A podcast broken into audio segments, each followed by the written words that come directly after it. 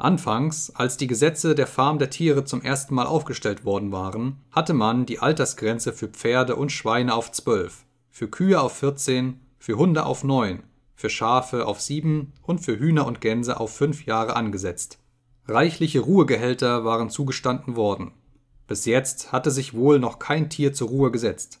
Aber in der letzten Zeit stand das Thema immer häufiger zur Diskussion.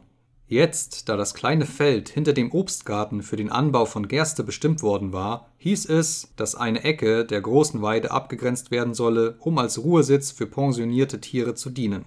Für ein Pferd, hieß es, sollte das Ruhegehalt täglich 5 Pfund Hafer und im Winter 15 Pfund Heu betragen. Überdies an örtlichen Feiertagen eine Karotte oder möglicherweise einen Apfel. Boxers zwölfter Geburtstag fiel in den Spätsommer des folgenden Jahres